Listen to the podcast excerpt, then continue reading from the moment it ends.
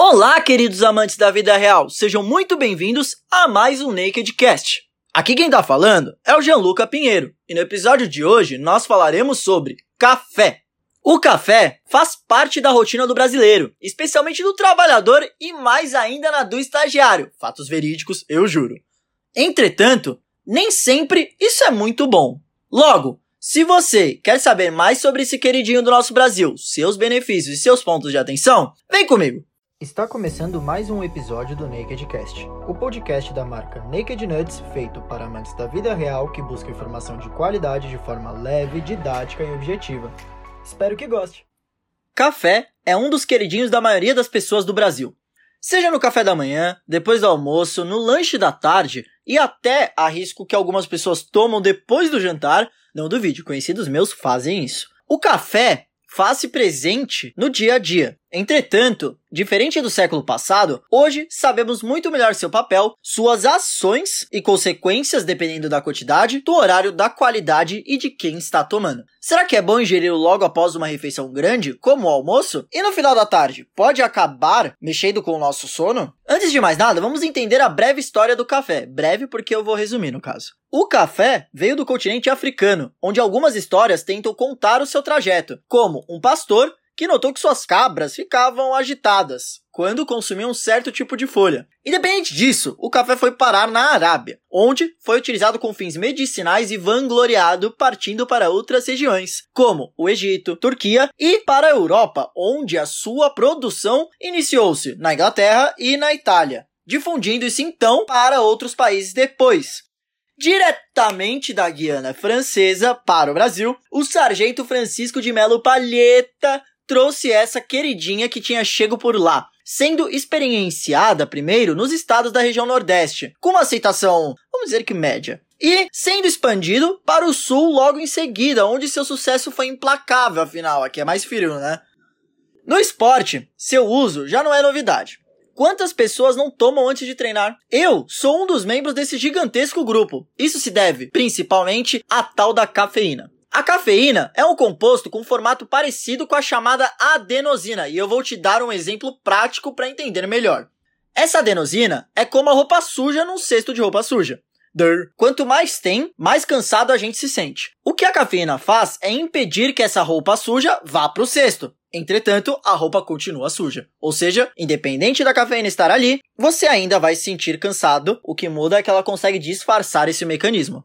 Agora, como isso acontece? A cafeína se encaixa perfeitamente no lugar da adenosina e, por consequência, nos ajuda a manter nosso estado de alerta, o que pode ajudar no aumento do que a gente chama de propriocepção. Eu sei, é um termo difícil, mas ele é utilizado para nomear a capacidade que nós, seres humanos, temos de reconhecer a localização do nosso corpo dentro do espaço e a sua orientação no ambiente. Então é tipo quando você fecha os olhos, consegue andar pela sua casa e sabe onde está o banheiro, onde está a sala, onde está a cozinha, entre outros cômodos desse local. Além disso, a gente tem uma maior percepção sobre nós mesmos. Por exemplo, quando nós fazemos força, nós conseguimos entender que estamos contraindo o nosso músculo e sentir a contração do nosso músculo independente da nossa visão, independente de estar tá vendo ele, de estar tá vendo espaço ou algo do gênero. Quando contraímos qualquer músculo do corpo, precisamos sempre liberar cálcio na região para contrair, pois só assim ela ocorre. A cafeína parece facilitar esse transporte de cálcio dentro do próprio músculo melhorando a nossa contração. Em termos de gordura, ela também é capaz de mobilizar melhor a gordura que está armazenada no tecido gorduroso do corpo, o que parece ajudar a poupar nossa reserva de energia que está no músculo. Claro, dependendo de todo um contexto. No ano de 2003, a cafeína ainda fazia parte da lista de substâncias proibidas pela Agência Mundial Antidoping, na classe de estimulantes A. Entretanto, em 2004, a cafeína foi incluída junto com outras substâncias em um programa de monitoramento, não sendo mais considerada uma substância proibida. Mas nem todos se beneficiam do uso. Por quê? A cafeína é processada por um dos milhões de trabalhadores que temos no nosso corpo, sendo esse trabalhador em especial a chamada CYP1A2, que processa a maior parte dessa cafeína. Parece até nome de robô, né? Dependendo do tipo de interação, a pessoa pode ser do tipo que sofre com os efeitos por um tempo prolongado, ou pode ser do tipo de pessoa que sofre com os efeitos por um tempo menor.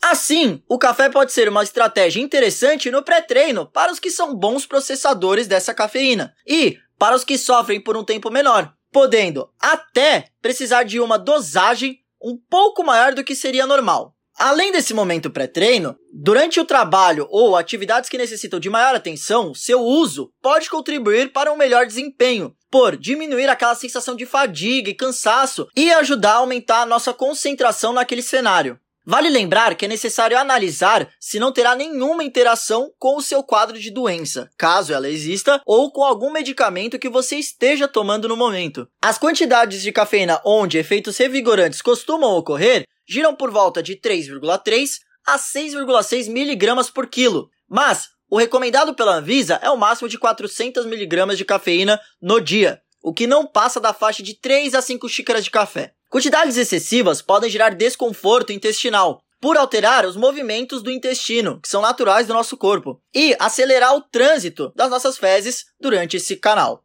No caso de pessoas com refluxo gastroesofágico ou gastrite, seu consumo não é indicado por aumentar os episódios de refluxo e aumentar a acidez dentro do estômago. Além disso, seu consumo após grandes refeições não parece ser interessante por poder dificultar a absorção de certos tipos de nutrientes.